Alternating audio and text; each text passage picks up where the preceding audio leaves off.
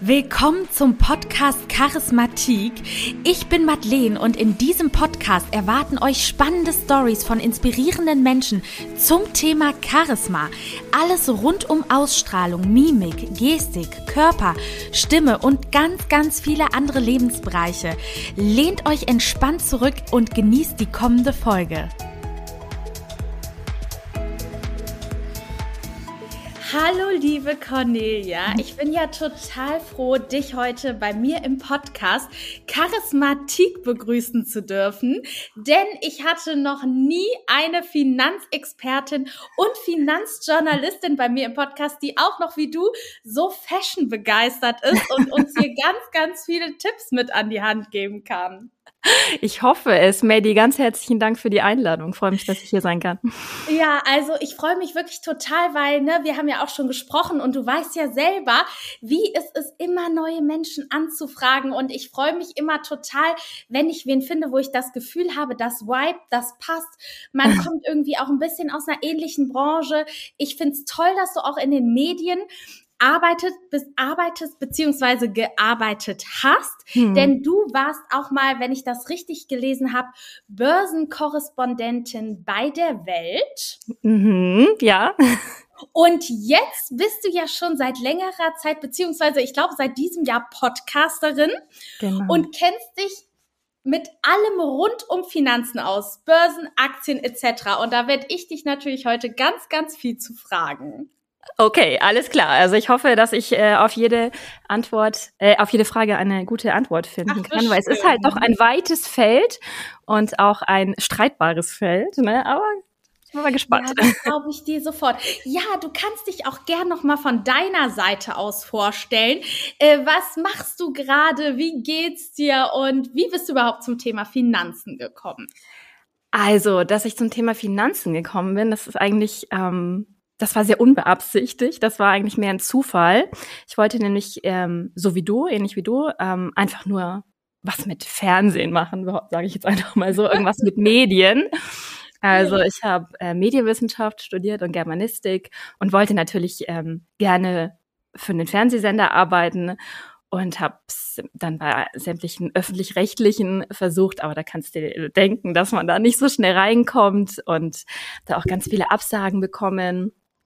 Und Ach, krass. Ja, ja, ja. Ne? Also la lag wahrscheinlich auch daran, dass es, ähm, dass ich jetzt auch nicht so ein Vorzeige ähm, Vorzeigestudentin war. Es war schon mein zweites Studium. Ich habe Jura abgebrochen und dann relativ lang an dem anderen Studium dann darum gearbeitet. Und ja, ähm, ich glaube so, ich weiß nicht, wie es aktuell ist, aber zu den öffentlich-rechtlichen, da kommen, da habe ich immer so Premium-Leute gefühlt. Ah, okay, krass, ja. ähm, Vielleicht lag es auch an was anderem, keine Ahnung. Ich rede mir jetzt halt damit schön, ne? keine Ahnung, woran es lag. Es, es spielt auch gar keine Rolle, weil es war ja auch gut so, wie es gelaufen ist. Weil, ähm, also du musst wissen, ich wohne ähm, in einem in einer Kleinstadt, in einer bayerischen Kleinstadt. Da bin ich ähm, hinverfrachtet worden von meinen Eltern, mit meinen Eltern im Alter von 17, was nebenbei bemerkt ein schreckliches Alter ist, um umzuziehen. Vor allem, wenn man aus einer größeren Stadt kommt und dann sitzt man auf einmal in einer Kleinstadt. Ähm, in dieser Kleinstadt allerdings hat zu äh, im Jahr 2008 ein Fernsehsender äh, mm. aufgemacht. Mm. Ähm, und zwar ein Fernsehsender namens, das hieß damals ähm, Deutsches Anlegerfernsehen. Und ja. Ähm, ja, die haben hier komplett ein Studio hingestellt, die hatten einen Satelliten auf dem Dach, die haben eine große Redaktion eingestellt und ähm, das hat meine Mutter in der Zeitung gelesen und gemeint, ja, komm doch mal, komm doch mal noch mal vorbei. Also ich habe zu der Zeit dann schon woanders studiert. Komm doch noch mal, äh, komm doch mal nach Hause und bewirb dich mal hier und äh, das wäre doch vielleicht was, ein schönes Praktikum zumindest mal. Ja, super, das muss ich unbedingt ausprobieren. Es war jetzt überhaupt nicht meine Welt, mhm. Finanzen, Aktie, Börse, also überhaupt nicht. Aber ne, wenn das, wenn das das Einfalltor sein soll, dann ist es halt das. Und ja. dann habe ich halt da auch äh, den Praktikumsplatz bekommen und dann wurde daraus halt was Langfristiges. Ne? Also ich war dann schlussendlich über zehn Jahre da. Wahnsinn. Und habe mich äh, auch mit diesem Thema so gut angefreundet, dass ähm, ja, dass ich das auch ähm, ja, ich weiß nicht, äh, das ist halt auch irgendwie Du hast dich reingefuchst. Ich habe, ja genau. Ich habe jetzt ein bisschen mit den Worten gerungen, weil ich muss tatsächlich sagen, ich, wie du schon angedeutet hast, ne, natürlich äh, andere Schwerpunkte auch oder Sachen, die mich vielleicht äh, auch sehr begeistern. Aber das Finanzthema, ne, und die Börse hat mich doch dann schlussendlich ja sehr in Beschlag genommen und habe mich damit auch privat sehr gerne beschäftigt. Aber weißt du was, ähm, Cornelia, ich finde das wirklich so geil, dass du sagst, pass auf, du hast Jura abgebrochen, dann wolltest du immer zum Fernsehen und dann hast du quasi bei einem deutschen Anlegerfernsehen, mhm. also wo schon klar war, das Ganze wird jetzt auch sehr ähm, finanzlastig, mhm. dass du das gemacht hast, weil ich meine ganz ehrlich, mir geht's da irgendwie ähnlich. Es wollen doch alle immer so, dass man irgendwie ruhiger ist, professioneller. Ich bekomme auch immer auf der Arbeit gesagt, wie man so ein bisschen zu sein hat. Und erst ist das so, dass man so denkt, Bonnie, eigentlich will ich so gar nicht sein. Und mittlerweile denke ich mir auch, boah, Madeleine, das kann dich eigentlich nur weiterbringen. Und manchmal ist es auch gut, wenn man in so ein Gewässer geschoben wird, wo man erst so selber abgeschreckt ist, weil man denkt, man ist so nicht. Ja. Ja, ja genau. Ich hatte auch, also ich war auch äh, jetzt so in den klassischen Fächern Mathe, Wirtschaft war ich jetzt auch nicht die große Leuchte. Und es ist bis heute auch ein bisschen in meiner Familie der Running Gag, dass ausgerechnet die Nele, so wie ich genannt wird, ähm, mit, mit Finanzen zu tun hat. Ne? Es ist für viele heute noch ein bisschen lustig. Ja, du, das glaube ich dir sofort. Und das ist dann quasi der Grund gewesen, wie du dann wirklich zu diesem Finanzfernsehen letztendlich dann auch gekommen bist, richtig? Genau. Also es war halt, ich hatte eine klassische äh, redaktionelle Ausbildung, eine klassische Journalistenausbildung. Klar habe ich ganz viel ähm, so über Journalismus gelernt, ähm, Fernsehbeiträge zu erstellen, zu texten, zu recherchieren, äh, Videoschnitt, äh, Interviewführung, das ganze Programm halt, was man halt so mitbekommt, wenn man ähm, in der Fernsehredaktion arbeitet. Und das war natürlich super spannend, das alles mitzumachen. Und je mehr man dann, je mehr ich mich dann mit diesem Thema Finanzen auseinandergesetzt hat, umso mehr hat es auch seinen, ich will jetzt nicht sagen Schrecken, aber ich glaube, du weißt, was ich mhm. meine. Also dieses, Total. dieses, oh Gott, dieses Thema, da, dem werde ich nie ähm, Herr oder Frau, ne? Das ist, das hat sich dann so peu à peu schon so, ja, schon gemerkt, ach, das ist ja eigentlich gar nicht so ähm, ähm, keine Raketenwissenschaft, Genau. Und ähm, ja, und es war, muss ich auch sagen, was natürlich das Ganze auch noch bestärkt hat, dass wir ein super junges und sehr entspanntes Team waren und auch sehr viel Spaß auf der Arbeit immer hatten. Und es war dann einfach so ein, ja, es war einfach ein, eine richtig gute Zeit.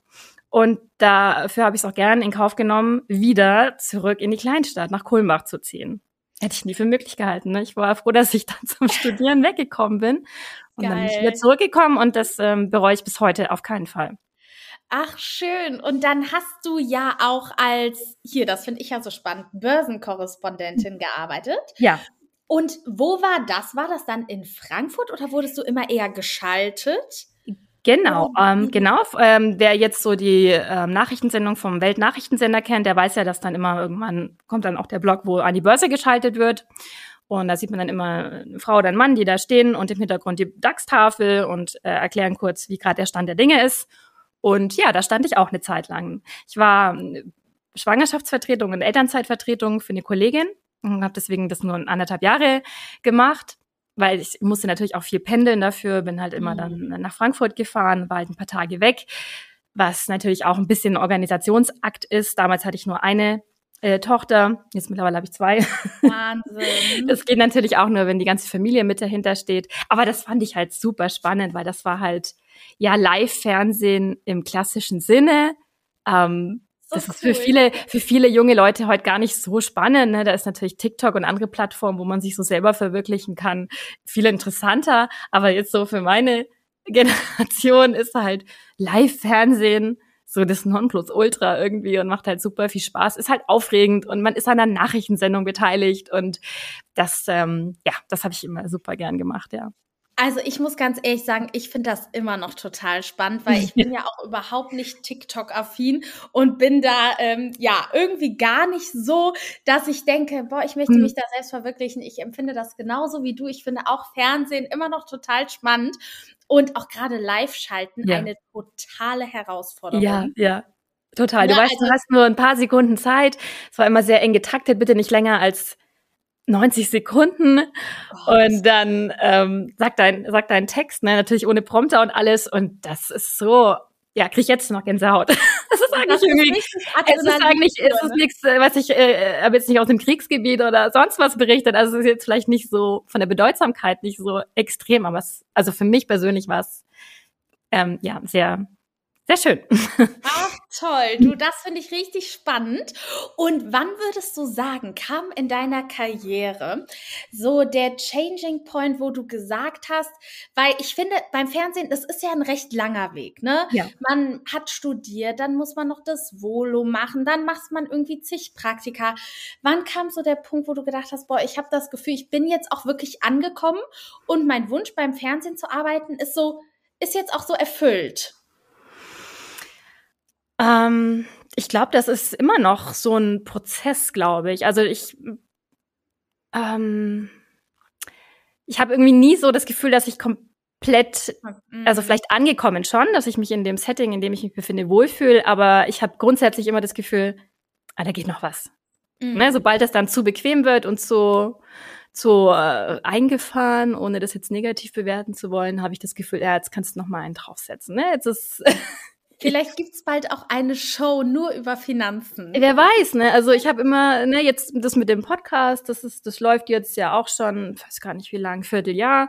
Da, das ist jetzt ähm, auch ähm, so ein bisschen Alltag geworden. Ne? Das denke ich, mache ich jetzt noch eine Zeit lang so und dann brauche ich bestimmt mal wieder einen neuen, eine neue Herausforderung oder so. Ne? Also das ist.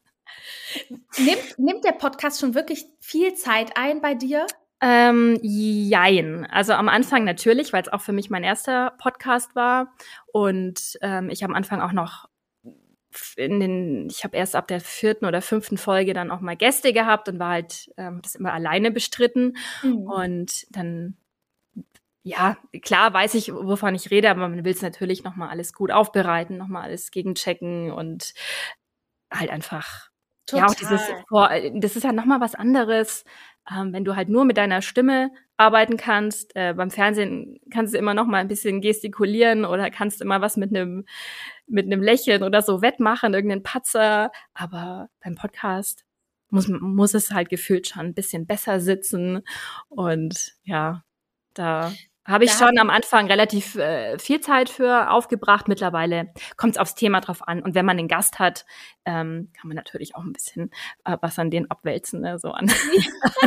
das stimmt. Die Podcasts alleine sind nochmal eine totale Herausforderung, ne? Ja, ja, absolut. Das stimmt, ja. Weil man damit super viel Wissen überzeugen muss. Ja. Und äh, ja, deswegen, genau weil du den Podcast hast, ich habe natürlich auch bei dir recherchiert und möchte auf jeden Fall in dieser Folge ganz viel über das Thema Finanzen sprechen. Und da wäre natürlich meine erste Frage, weil ich glaube, ich bin darin selber noch nicht ähm, so, wie ich sein möchte. Mhm. Wie würdest du denn sagen, womit fängt man am besten als junge Frau, wenn man irgendwie gerade sein Leben in die Hand nehmen möchte, an, grundlegend? Hast du da irgendwelche Tipps? Also, das erste wäre mal so eine Bestandsaufnahme. Einfach mal sich mal ein, zwei Monate ganz genau unter die Lupe nehmen, mal eine Aufstellung machen, wo, äh, wofür gebe ich eigentlich den Monat Geld aus? Also wie viel kommt rein? Was ist mein Gehalt? Was habe ich vielleicht sonst noch für Einnahmequellen? Und dem gegenüber dann die Ausgaben stellen und sich auch mal ein bisschen beobachten. Mal so ganz klassisch vielleicht ein Haushaltsbuch führen. Gibt's ja auch als App oder so. Einfach mal gucken, was, was passiert da eigentlich jeden Monat? Auf meinem Konto? Was sind da für Bewegungen? Wofür geht mein Geld raus? Ähm, was habe ich für Abos? Was habe ich für Mitgliedschaften? Muss es denn wirklich jeden Tag ein Coffee to go sein? Ähm, kann ich vielleicht irgendwie an der Versicherung sparen? Äh, habe ich da vielleicht einen ungünstigen Vertrag? Also sich wirklich mal alles ganz genau angucken und auch mal ganz knallhart und schonungslos sich sein eigenes Konsumverhalten vor Augen führen. Und ähm, da gibt es verschiedene Tricks, wie man das machen kann, ähm, dass man das ein bisschen besser in den Griff kriegt. Ich habe letztens mal was gelesen über Cash-Stuffing. Da, das ist ja so eine ganz äh, altmodische Variante, dass man äh, wirklich richtige physische Umschläge sich holt und da einen festen Betrag an Bargeld reinlegt und sagt, das ist das Geld, was ich diesen Monat ausgeben will für Essen, das ist das Geld für, keine Ahnung, Essen gehen vielleicht, äh, ein bisschen Shopping, ein bisschen was auch immer, ne? Geschenke, was halt so anfällt. Das könnte man vielleicht mal probieren, wenn man das so wirklich physisch mal auch erfahren will mit dem Geld, weil man bezahlt ja eigentlich hauptsächlich mit Karte. Das erschwert mhm. natürlich manchmal den Überblick. Ähm, mhm. wobei viele Banken einem ja jetzt auch ähm, so eine Übersicht bereitstellen, wo so ein bisschen, das ist wie so ein Tortendiagramm, glaube ich, dass man sehen kann, ich habe diesen Monat sehr viel Geld für, für den Bereich äh, Unterhaltung ausgegeben oder sehr viel Lebensmittel. Das kann man, glaube ich, so ein bisschen aufteilen sogar. Eh, völlig egal, wie man das anstellt, man muss erstmal wirklich überhaupt einen Überblick haben. Was passiert da eigentlich ähm, jeden Tag finanziell bei mir?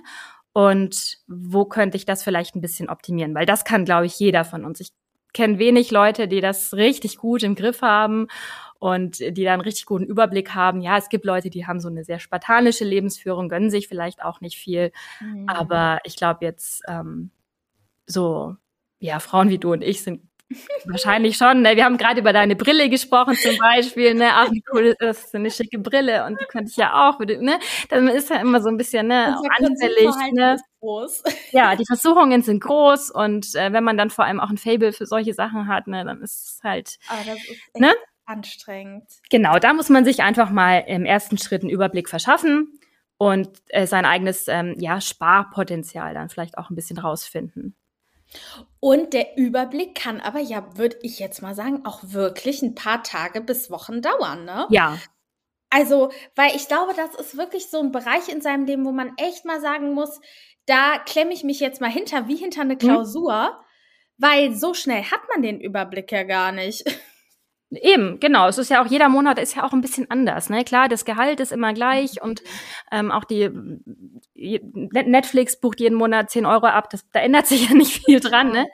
Aber dann ist mal ein Monat, da haben ganz viele Leute Geburtstag zum Beispiel. Dann ist mal ein genau. Monat, da fährst du in Urlaub. Dann ist in dem Monat äh, irgendwie die Waschmaschine kaputt gegangen. Also es ist ja auch immer ein bisschen unterschiedlich.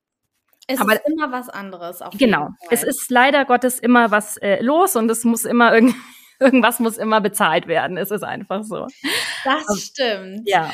Und ich bin nämlich auf einen ganz spannenden Aspekt gestoßen in deinem Instagram-Profil. Und zwar hatte ich da einen Beitrag von dir gehört. Anstatt sich Luxusartikel zu kaufen, könnte man ja auch das Geld in Luxusaktien stecken, also in Aktien mhm. von Luxusmarken. Zum Beispiel, ne? Da wären wir jetzt aber schon, da sind wir jetzt fast schon ein paar Schritte zu weit. Ne? Da sind wir ja schon beim Thema Investieren. Ähm, ja. Und investieren, ich kann natürlich nur Geld investieren, was ich übrig habe. Also kein, ich so, man sollte grundsätzlich kein Geld investieren, was man wirklich zum täglichen Leben braucht.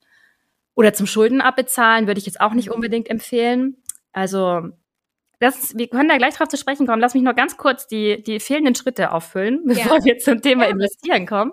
Wenn wir nämlich dann festgestellt haben, so und so schaut es um unsere Finanzen aus, dann müssen wir natürlich erstmal feststellen, was wollen wir denn erreichen? Wollen wir haben wir irgendein Ziel, auf das wir hinarbeiten wollen? Das kann natürlich alles Mögliche sein. So Finanzen sind natürlich immer was sehr, sehr Individuelles mhm. und jeder hat da auch seine eigenen Vorstellungen. Aber ich glaube, irgendwas, worauf sich am Ende alle einigen können, ist so unsexy und unspannend das auch klingt, die Altersvorsorge. Ne? Also da muss man einfach drüber reden. Die Rentenlücke wird immer größer. Also die, die Differenz zwischen dem, dem letzten Nettogehalt und dem, was man an Rente bekommt, wird immer größer, vor allem für Frauen.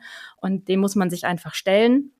Und wenn man dann ungefähr weiß, ja, so und so viel müsste ich jeden Monat investieren, um diese Rentenlücke in, wann immer es dann auch soweit ist, in 30, 40 Jahren, bisschen zu schließen oder ein bisschen auszugleichen, ähm, dann ist man eigentlich schon mal auf einem guten Weg. Ne? Sagen wir mal, du kommst, kannst jetzt da, kommst jetzt damit, kannst dich jetzt irgendwie für dich darauf einigen, dass du jeden Monat 200 Euro abzwacken kannst, die anlegen kannst und mit dem Ziel, dass dann irgendwann, wenn dann die Rente soweit ist, dass für dich ein bisschen was dabei rausspringt. Und da könnte man dann zum Beispiel, wenn man dann nach Anlageoptionen sucht, auch ähm, Aktien von, also Aktien sind meiner Meinung nach sowieso ähm, eine der interessantesten Anlageformen, ist auch ähm, statistisch und historisch belegt. Und da sind dann natürlich auch durchaus mal Aktien von äh, Luxusgüterkonzernen einen Blick wert. Weil Luxus ist tatsächlich ein äh, Bereich im Leben, der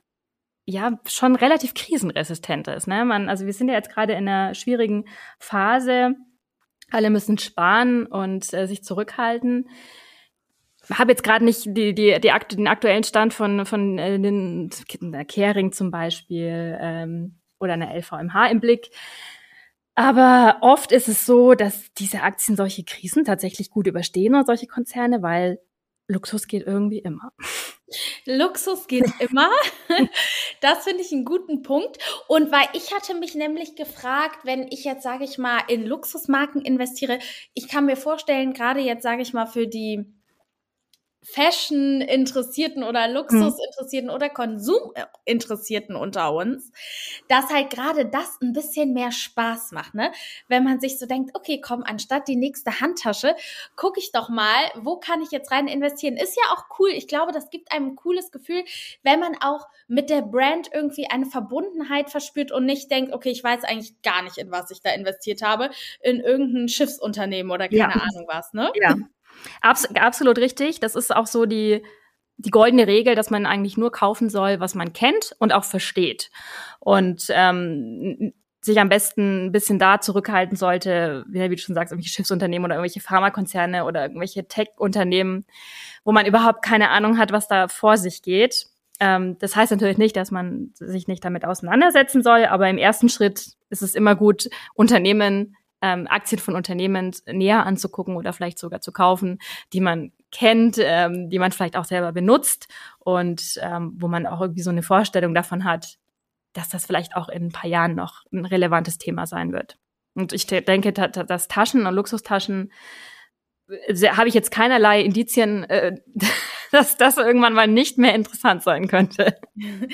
Das stimmt. Und denkst du denn aber auch, weil gerade, sage ich mal, je größer die Unternehmen ja auch sind, hm. desto geringer ist natürlich auch Gewinn dieser, der Gewinn der Aktie, ne? Wie denkst du denn, sind denn da so Luxusunternehmen aufgestellt? Also ich, ich glaube nicht, dass man sagen kann, je größer ein Unternehmen, desto geringer der Gewinn. Also das ist, glaube ich, das kommt immer ganz darauf an, wie gut das Unternehmen wirtschaftet und wie, viel Hoffnung der Markt in ein Unternehmen setzt. Ne? Es, man spricht dann da von einer Bewertung. Es gibt zum Beispiel Unternehmen, die sind überbewertet oder unterbewertet. Das, an der Börse spielt ganz viel einfach die Erwartungshaltung eine Rolle. Es gibt Unternehmen, die sind überhaupt nicht interessant wirtschaftlich gesehen, aber viele glauben, dass sie das mal werden könnten und dementsprechend sind diese Aktien ähm, sehr teuer oder sehr hoch bewertet. Auf der anderen Seite gibt es ähm, Aktien, die sind vielleicht nicht so fancy irgendwie oder da, da glaubt man irgendwie nicht so großartig dran und ähm, die sind dann dann dementsprechend günstiger, obwohl sie eigentlich super gut laufen, die Geschäftsmodelle. Also das ist bei der Börse immer so, das muss man immer ein bisschen im Hinterkopf behalten. Da wird sehr viel Erwartungshaltung ähm, gehandelt und nicht unbedingt ähm, die, die wirkliche Aufstellung des Unternehmens. Das spielt natürlich eine große Rolle und vor allem bei Großanlegern, äh, die gucken natürlich ganz stark da drauf, aber es gibt auch viele Aktien, wo kein Mensch versteht, warum sind denn die so teuer? Warum stießen die mhm. denn so in die Höhe? Ne? Also das mhm. gibt's immer wieder mal, das ist klar. Würdest du denn sagen, dass wenn man jetzt Laie ist und sich damit noch gar nicht wirklich auskennt und jetzt gerade anfängt, vielleicht indem man Videos guckt, ein paar Bücher liest, dass man auch gerade was die Altersvorsorge angeht oder das Anlegen so eine 50-50 sage ich mal, so ein 50-50-Weg wählen sollte, wo man mhm. sagt, pass auf, 50 Prozent mache ich jetzt mal so in Aktien und gehe auf Risiko und das andere spare ich jetzt einfach oder bist du im Moment wirklich, dass du sagst, okay, sparen lohnt sich halt wirklich einfach gar nicht? Also Sparen hat sich schon mal weniger gelohnt. Ne? Aktuell steigen ja die Zinsen wieder, also wird, werden auch so Sachen wie Anleihen und so wieder interessanter. Es war schon mal wesentlich un uninteressanter zu sparen. Es war aber auch schon wesentlich interessanter zu sparen. Also als ich damals mein erstes Sparbuch hatte, ähm, das hat ja waren Zinsen, ich weiß gar nicht mehr, so über fünf Prozent. Also da sind wir natürlich ganz, ganz weit von entfernt. Und ähm, ich bin aber schon dafür, dass man seine, ja, sich seine, seine Anlage diversifizieren sollte, wie man so schön sagt. Ne? Also ein Teil in Aktien, ähm, ein Teil in Rohstoffe vielleicht, ein Teil in Anleihen, also dass man da schon ein bisschen guckt, nicht alles auf Aktien ist auch ein bisschen Typfrage, gar keine Frage. Ähm, aber Aktien bedeutet nicht automatisch gleich Risiko. Also da gibt's natürlich auch, ähm, also man, man kann zum Beispiel eine ETF kaufen, also das wäre jetzt eine, ein, ein Produkt auf einen Index sozusagen, also dass ich nicht einzelne Aktien kaufe, sondern einen Korb von Aktien, wo alles mhm. Mögliche drin ist, wo risikoreiche Aktien drin sind, aber auch langweile Aktien oder defensive Werte, wie man sagt, wo man halt wo nie, nie was großartig Dramatisches passiert, in der Regel nicht. Ähm, da kann man dann schon relativ entspannt mitfahren. Also Aktien bedeutet nicht automatisch gleich krasses Risiko. Ne? Das ist, kommt immer ein bisschen drauf an, wie man sich da ähm, aufstellt. Aber Sparen ist grundsätzlich angesichts auch der hohen Inflation und den niedrigen Zinsen. Es ist einfach so, wenn ich jetzt, wenn mein Geld einfach unangetastet auf dem Konto liegt, wird es durch die Inflation aufgefressen. Das können auch die Zinsen nicht ausgleichen. Also das Geld ist faktisch weniger wert, als es mhm. vor ein paar Jahren noch war. Und das, das wär, ist ja eigentlich schade. Muss ja nicht sein. Total, nee, hm. da hast du total recht. Ich finde das super spannend, weil ich finde jetzt so, man fängt ja äh, immer, würde ich jetzt auch mal sagen, an Sachen zu sparen, vielleicht um sich mal eine Immobilie zu kaufen, dann hat man einen Bausparvertrag, dann hat man die Altersvorsorge, vielleicht auch eine betriebliche, aber dann ist es ja so, okay, und was mache ich jetzt? Und sich da, sage ich mal, wirklich so unabhängig und breit wie möglich aufzustellen, das äh, sehe ich auf jeden Fall auch von Vorteil. Gibt es denn da irgendwelche Finanz-Apps, wo du sagst, ey, das ist eine gute Einsteiger-App, da kann man mal reinschauen? Ähm, na, jein, also ich glaube, Meinst du jetzt in Bezug auf äh, Weiterbildung, dass ich mich so ein bisschen informiere oder? Ja, wo ich so meine Aktien unter Kontrolle habe. Ah, okay. Ja, das, da, da musst du dich eigentlich nur für einen ähm, Broker entscheiden. Da gibt's ja viele, da möchte ich jetzt auch gar keinen konkret nennen. Mhm. Äh, da muss man sich halt mal ein bisschen informieren. Da gibt's von jeder Bank, die hat ihren eigenen Broker auch. Ähm, das unterscheidet sich dann hauptsächlich ein bisschen hinsichtlich der Gebühren, weil es kostet halt Geld, äh, mit Aktien zu handeln, nicht nur die Aktien selber oder die ETFs selber, sondern es sind halt auch Gebühren mit verbunden. Da mhm. kann man sich natürlich jemanden aussuchen, bei dem ähm, die Gebühren relativ niedrig sind. Und ähm, das ist dann, die sind alle im Prinzip super ähnlich. Also da ist jetzt kein, ist halt ein bisschen eine Geschmackssache auch, oder ob ich jetzt Vertrauen, mehr Vertrauen zu der einen Bank habe oder weniger zu der anderen. Also da in der Regel, ich weiß nicht, wo du dein, dein Girokonto hast, aber ich bin mir ziemlich sicher, dass diese Bank auch einen äh, Broker hat und da kannst du dann einfach auch ein ganz klassisches Konto eröffnen. Ne? Und das ist so eh so eine, eine gute äh, Verteilung, dass ich sage, ich habe mein Girokonto, da geht ähm, jeden Monat mein Gehalt drauf, da bezahle ich meine laufenden Sachen von. Dann habe ich sowas wie ein Festgeld, äh, Tagesgeldkonto zum Beispiel, da kann ich so ein, mein Notgroschen drauf äh, liegen lassen. Notgroschen ist auch ein wichtiges Thema, also dass man so einen Betrag X hat, ähm, von dem man in richtig schlechten Zeiten leben kann. Also sprich, wenn von heute auf morgen alles wegfällt, ne, also Job ist weg, ne, Arbeitslosengeld reicht nicht aus oder es, ist eine, es kommt auf dich eine riesengroße Rechnung zu, weil irgendwas, keine Ahnung, Auto kaputt, keine Ahnung. Also da sollte immer so ein, das ist auch ein bisschen eine Typfrage, reicht mir das, wenn ein, zwei äh, Monats äh, äh, Gehälter im Prinzip drauf sind oder brauche ich Sicherheit für ein halbes Jahr? Das ist, das könnte man auf so einem ähm, äh, Tagesgeldkonto liegen haben. Da gibt es ein bisschen Zinsen drauf. Das Geld ist ist weit genug weg, dass man das nicht, dass man da nicht so täglich rangehen kann, aber es ist auch nah genug, dass man relativ schnell wieder rankommt. Und dann mhm. hätte man eben das Konto bei einem Broker, da wird das Geld drauf eingezahlt, dass man dann investieren möchte in Aktien oder in ETFs oder in Aktiensparpläne, ETF-Sparpläne, in ne, was auch immer. Das wären dann diese drei, drei Konten, die man haben sollte. Ach, sehr cool. Du, das finde ich wirklich nochmal total hilfreich, was du gerade mhm. gesagt hast. Und ist das denn so, weil ich habe jetzt zum Beispiel in meiner Altersvorsorge, weiß ich, habe ich auch einen gewissen Betrag, glaube ich, den ich in Fonds investiere. Mhm. Aber ist es auch so, dass man, weil ich mich da ja jetzt auch leider noch gar nicht so gut auskenne, auch in Aktien investieren kann, wo ich dann aber auch jederzeit wieder an das Geld rankomme, wenn ich möchte und nicht erst wie bei einer Altersvorsorge in 40 Jahren?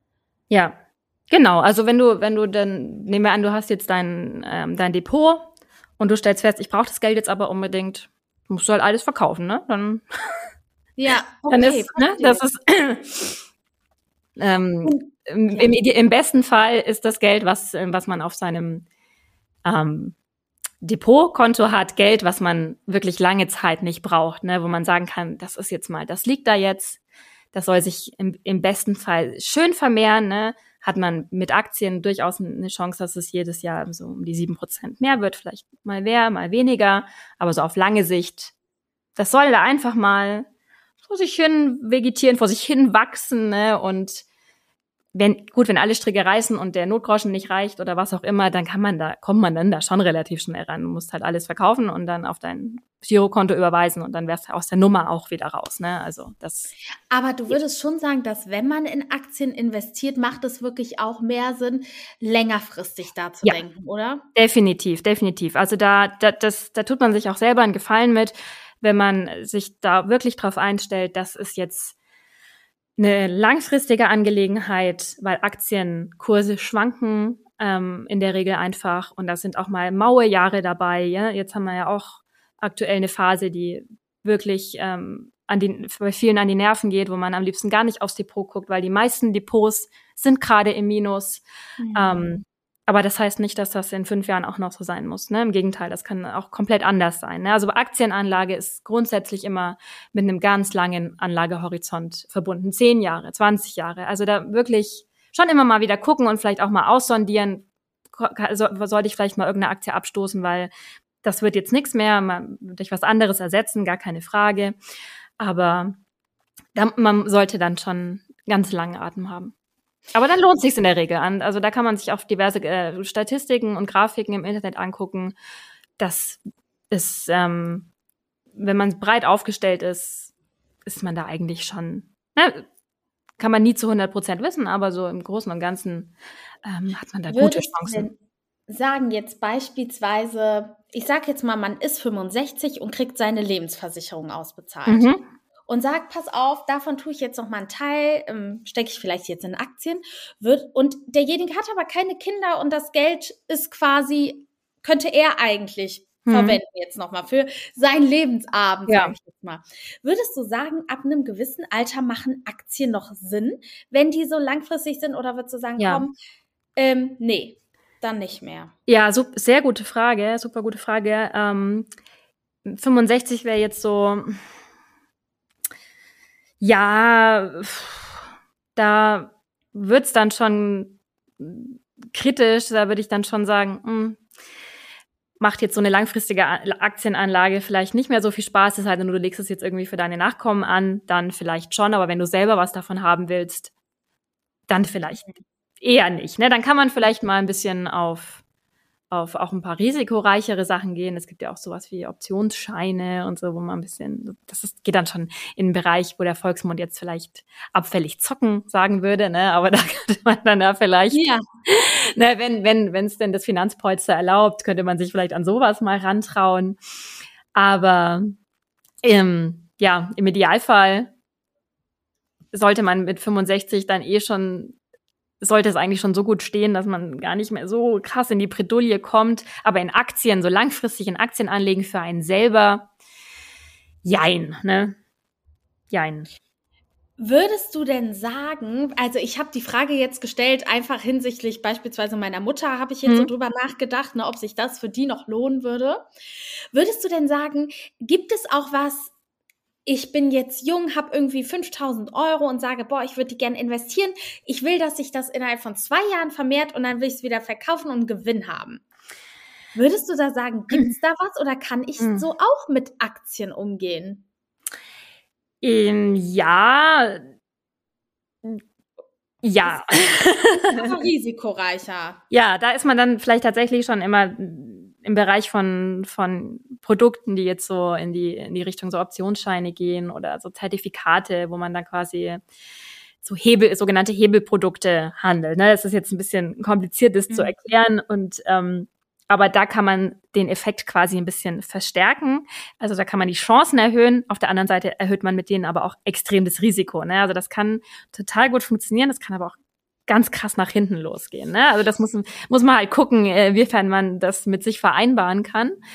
Ähm, man kann in zwei Jahren schon eine gute Rendite mit irgendwas machen. Die Frage ist halt dann immer, ist, will ich das dann wirklich auflösen? Wenn, wenn, na gut, wenn du sagst, du hast jetzt so das Ziel, du möchtest eine Weltreise machen und bis dahin äh, bedienst du dich jetzt halt der Anlageform Aktie, dann klar kannst du das dann dir wieder ausbezahlen lassen, ne? wenn du jetzt, wenn du jetzt gute Werte ausgewählt hast oder gute ETFs Das Schöne bei, bei der Aktienanlage ist allerdings der Zinseszinseffekt. Also dass das Geld, was du an Aktien verdienst, wird jedes Mal aufs Neue wieder reinvestiert und dadurch ähm, ist, sind auch diese, diese ja, ich, fast schon exponentiellen Steigerungen möglich, ne, durch diesen Effekt. Und je mehr, du das Geld dann wieder rausziehst, dann, ja, scheißt du dich halt um diesen Effekt, ne?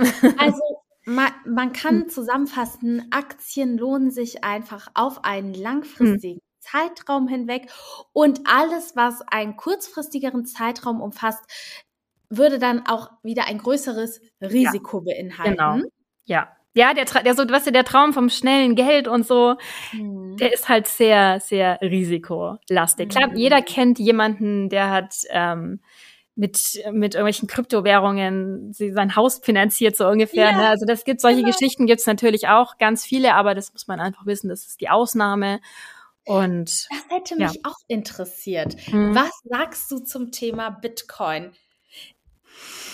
Also, ich selber habe da jetzt ähm, keine fundierte Meinung zu. Dazu bin ich zu wenig drin im Thema. Ich habe mir vor ein paar Jahren mal, mal für 50 Euro mal in Bitcoin investiert. Das waren zwischenzeitlich mal über 1000 Euro. Jetzt sind es, ja. glaube ich, nur noch 200. Ich weiß es gar nicht. Ne? Also ich lasse das da jetzt auch mal so, wie es ist und beobachte das. und ich hatte jetzt in der sorry, ich hatte jetzt in der äh, Vergangenheit öfter mal Interviews mit ähm, Leuten, die sich da ein bisschen besser mit auskennen. Und die sagen schon so unisono eher, ja, der große Hype ist jetzt erstmal aktuell vorbei. Ne? Mhm. Ähm, es gibt auch so viele Kryptowährungen mittlerweile und man weiß nicht genau, was da das schlussendlich mit passieren wird, ne, ob was klar ist, was, was sich alle einigen können, ist, dass die Blockchain als Technologie noch sehr wichtig sein wird und auch noch sehr viel äh, Bedeutung erlangen wird oder viel verändern wird. Aber die Kryptowährungen an sich, ja, ich weiß es nicht. Also, aktuell ist es, ist passiert ja da nicht viel Spannendes, ne? Also es gab mal diesen Hype, ne, würde ich mhm. sagen. Da habe ich auch, also da hat man wirklich so viele Leute kennengelernt, die in Bitcoin investiert haben. Und ja. jetzt muss ich auch sagen, hört man das gar nicht mehr. Ja. Und damals habe ich das ehrlich gesagt auch gar nicht hinterfragt, sondern dachte an mir einfach nur so, okay, krass, meistens waren das in meinem Umfeld irgendwelche äh, jungen Männer, die äh, dann einfach auch total schnell an viel Geld gekommen ja. sind. Und ja. die dann wahrscheinlich auch einfach Glück hatten ja, das gehört halt auch ein bisschen dazu. Ne? Man muss dann manchmal in einem richtigen Moment mutig sein oder naiv oder wie du es auch nennen willst und einfach mal, komm, gib ihm, wir machen das jetzt einfach mal. Wenn du Glück hast, ja, super, ne? Wenn du dann auch noch den richtigen Zeitpunkt erwischt, das, diese Gewinne zu realisieren. Also, ja, ich glaube, da waren schon einige zur richtigen Zeit am richtigen Ort. Und ja, aktuell weiß ich nicht. Schwer zu sagen. Ich glaube, ich glaube nicht, dass das nochmal so abgehen wird, aber keine Ahnung. Aber ganz ehrlich, das beruhigt mich, weil dann ist das Einzige, was ich mir erstmal vornehmen muss, Aktien und nicht äh, auch noch Bitcoin und was es nicht alles gibt. Ja. Du, aber was ich dich noch unbedingt fragen mhm. wollte, mhm. du hattest auch eine Aussage und zwar, es rentiert sich nicht so, eine Immobilie zu kaufen, wie in Aktien zu investieren, wenn ich mhm. das jetzt richtig wiedergegeben habe. Genau, ja. Also da, da haben sich auch so viele Leute getriggert gefühlt, weil äh, Haus bauen ist in Deutschland halt nach wie vor irgendwie noch so das Nonplusultra oder das ja, macht man halt einfach und das ist total ja. gut und ähm, und sicherlich, es gibt so viele Leute, die auch das äh, auch, das ist ähnlich auch wie bei der Kryptowährung zum richtigen Zeitpunkt am richtigen Ort waren und ein gutes Geschäft gemacht haben. Ähm, kommt, das kommt, es ist super individuell, ne? Es kommt mhm. natürlich immer drauf an, wo kaufst du diese Immobilie? Ist es eine, ist es eine Region, die äh, hoch bewertet ist oder die starke Wachstumschancen hat oder so ein Boom-Gegend oder wie man das halt auch nennt. Oder kaufst du das hier irgendwo auf dem Land, ne, wo kein Mensch hinzieht und alle nur wegziehen, ne? Das, das, da kommt, da spielen natürlich ganz, ganz viele Sachen mit rein. Aber grundsätzlich ist es so, wenn man das jetzt mal so auf ein paar Mittelwerte irgendwie äh, runter reduzieren will, dass man äh, von der Rendite-Seite her ist es oftmals tatsächlich so, dass wenn ich das Geld, was ich in den, in den Kredit investiere, und es können, sich ja die wenigsten Leute ein Haus sofort komplett selbst bezahlen. Ne? Das Haus gehört ja eigentlich die meiste Zeit, wenn man es mal hart formulieren will, der Bank und nicht einem selber.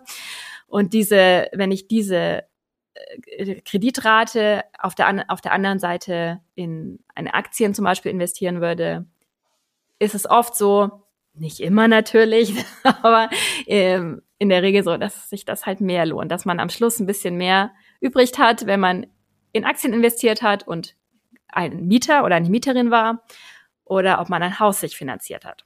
Also das kann man sich, da gibt's auch verschiedene Rechner im Internet. Ähm, also das habe ich mir jetzt nicht erfunden, das habe ich auch in, in, diversen Fachbüchern zum Thema gelesen. Ne? Das ist äh, tatsächlich, muss man das einfach mal für sich durchrechnen. Ne? Das kann immer noch mal unterschiedlich sein, aber bei einer Immobilie kommt halt einfach noch so viel dazu, was halt mhm. neben dem Kaufpreis noch existiert. Und hast du bestimmt ja auch schon mal mit Leuten gesprochen, die gesagt haben, ja, das Haus war am Ende dann doch doppelt so teuer wie der Preis, den wir dafür bezahlt haben. Ja, total. Also, ne, ich sei es jetzt äh, Notarkosten, Einrichtung, ja. hier geht was kaputt, da geht was kaputt, über die Jahre ja. zusammengerechnet, stimmt das wahrscheinlich. Ähm, ja, also kann ich mir das auf jeden Fall auch sehr gut vorstellen. Und was ich halt auch immer so spannend finde, ist ja auch gerade bei diesen Hauskrediten, du brauchst ja auch meistens tatsächlich einen unbefristeten Arbeitsvertrag. Hm. Und wie ist das zum Beispiel? Ich habe auch total viele Freundinnen. Ich weiß jetzt auch gar nicht, ob das, sage ich mal, außerhalb deines äh, Fachgebietes liegt. Mir ähm, fällt das nur gerade so ein. Da ich ja als Curvy-Model tätig bin, habe ich auch viele Freunde, die wirklich selbstständig sind. Mhm.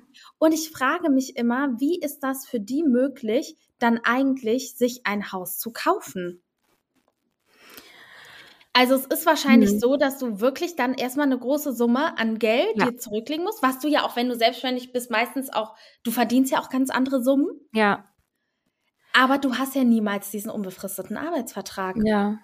Ne, ich, also ich muss sagen, ich, das kann ich dir jetzt tatsächlich nicht wirklich beantworten. Mhm. Ich kann da jetzt auch nur mutmaßen. Ich denke mal, das kommt wirklich, hängt da wahrscheinlich viel davon ab, wie, wie viel Eigenkapital du mitbringst und wie, wie die Bank letztendlich dein Geschäftsmodell bewertet. Ähm, dass sie sagt, ja, du bist halt selbstständig oder du bist Arbeitgeber und das, ich habe Vertrauen in dein Unternehmen und ich mm. sehe da so und so viele Chancen. Ich glaube, das ist auch immer ein bisschen eine Verhandlungssache. Ne? An wen gerätst du da und auf was kann man sich schlussendlich einigen? Ähm, und dann und dann geht es und ich finde halt gerade, sage ich mal, für Selbstständige ist halt noch mal dieses Modell, das Geld in Aktien zu investieren, vielleicht auch noch mal interessant, ja. weil man eben nicht diesen Druck hat. Oh mein Gott, ich brauche jetzt Summe X an Eigenkapital, um ein Haus zu kaufen, ja. äh, wenn man nicht gerade, sag ich mal, Multimillionär ist. Ja. dann ist das natürlich wieder was anderes. Aber äh, ja, du, du hast uns bis jetzt schon richtig viel erzählt. Und jetzt wollte ich natürlich so, sage ich mal, zum Abschluss unseres Gesprächs noch so auf ein, zwei Fragen raus, äh, die ich persönlich auch immer ganz spannend finde, die aber eher so Bauchgefühlentscheidungen, glaube ich, sind und einfach so persönliche Ansichten. Aber mhm. wie findest du das denn? Sag ich mal, du bist in einer Beziehung, wie sollte in einer Beziehung oder wie sollte die Frau in einer Beziehung mit Geld umgehen, so dass man heutzutage noch unabhängig bleibt. Weil ich meine, ich bin jetzt ja auch in so einem Alter, alle heiraten, mhm. ne? Es gibt die einen machen Eheverträge, die anderen nicht. Hast du da irgendwelche Tipps so, wo du sagst, so, so und so würde ich das handhaben, um mir auch so eine eigene Sicherheit zu behalten?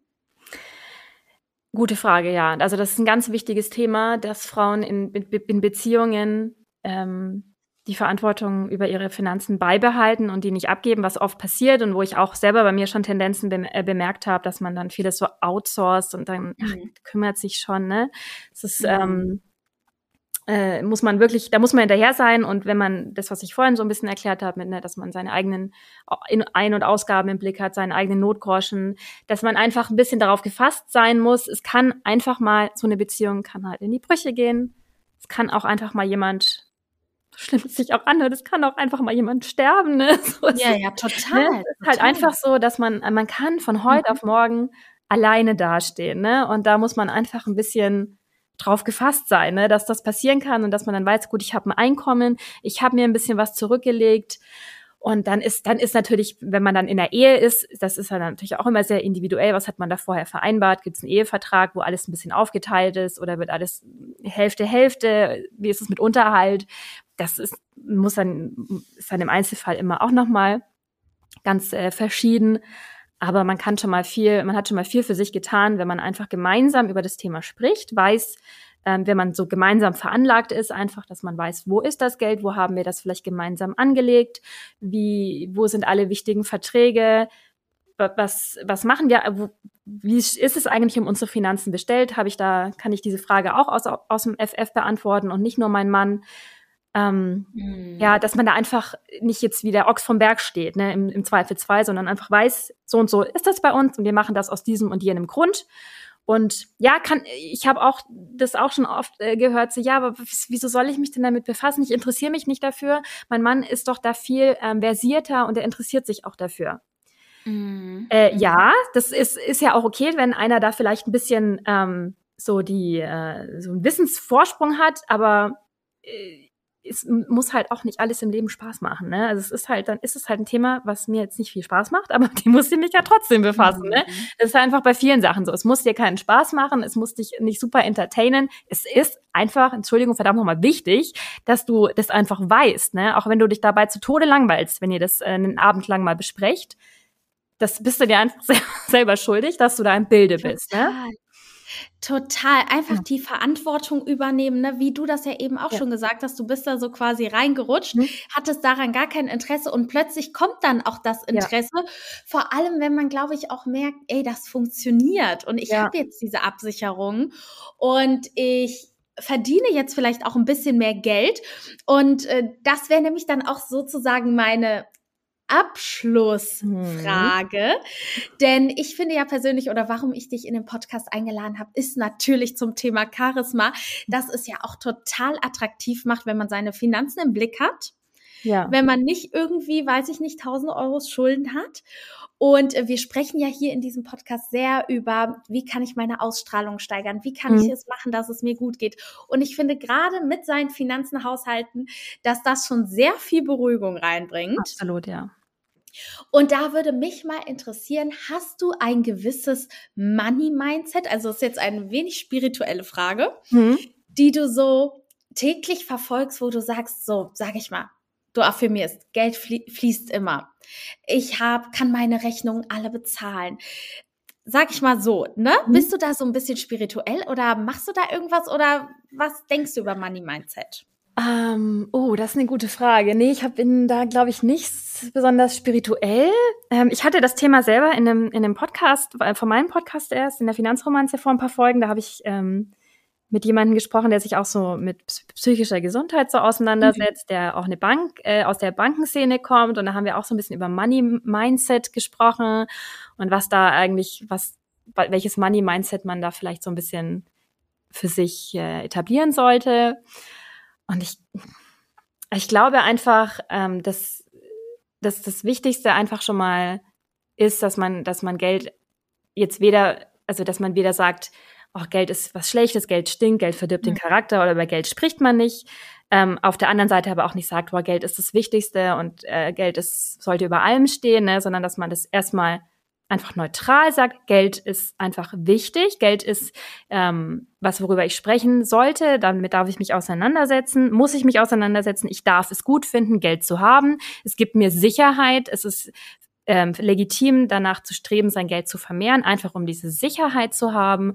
Und ähm, dass man da einfach dieses Verhältnis, was viele von uns ja in gestörter Weise zum Geld haben, egal in welche Richtung es jetzt geht, ne, als sei es jetzt irgendwie super vermeidend oder super gierig oder es ist ja irgendwie immer so ein bisschen extrem, dass man es einfach neutral sieht und sagt, ja, es ist, es ist einfach, es gehört zum Leben dazu. Wir essen und trinken, muss ich halt auch ähm, irgendwie Geld generieren und damit umgehen.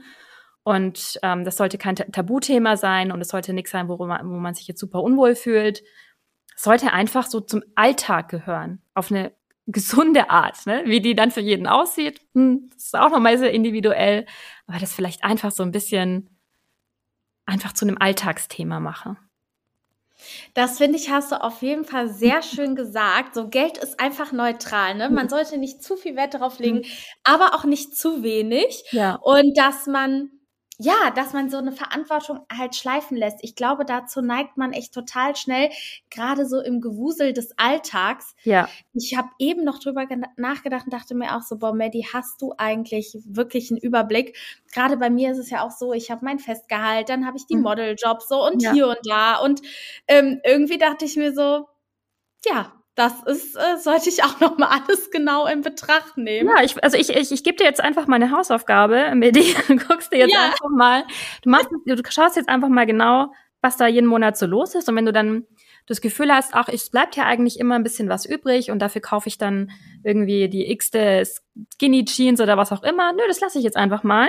Ähm, ich kau ich lege das Geld jetzt ähm, in den Aktien- oder ETF-Sparplan an. Ne? Dann öffnest du ein äh, Konto bei einem Broker und jeden Monat kommt dann irgendwie dieser Betrag X ne, hin und dann mhm. Weißt du, was ich richtig cool finde? Also das war wirklich für mich der Tipp der Folge.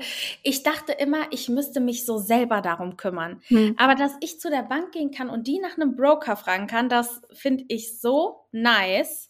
Ja, ja, also du musst einfach, okay, ich, jede Bank ne, hat ihren Broker, da musst du dich einfach nur anmelden, da eröffnest du ein Konto, das ist überhaupt kein Hexenwerk. Ähm, das Einzige, was da manchmal ein bisschen auffällt, ist diese, dieses Postident-Verfahren, ne, dass die halt auch wirklich ne, kennt, kennt man ja, dass die Leute wissen, das bist wirklich du.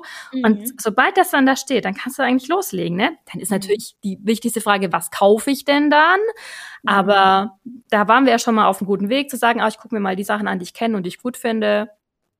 Das finde ich super. Ne? Und dann ist man eigentlich schon, ist man eigentlich schon dabei. Das ist, das ist wirklich keine Raketenwissenschaft.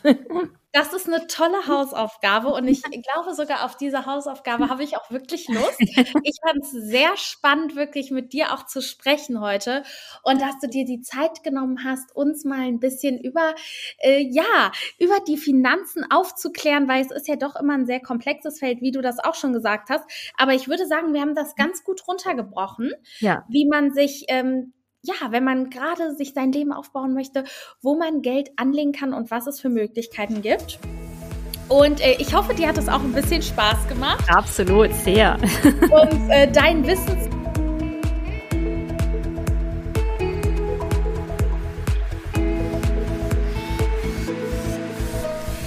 Ihr Lieben, ich hoffe, ihr hattet ganz viel Spaß beim Zuhören dieser Folge und konntet für euch noch einen Mehrwert daraus mitnehmen.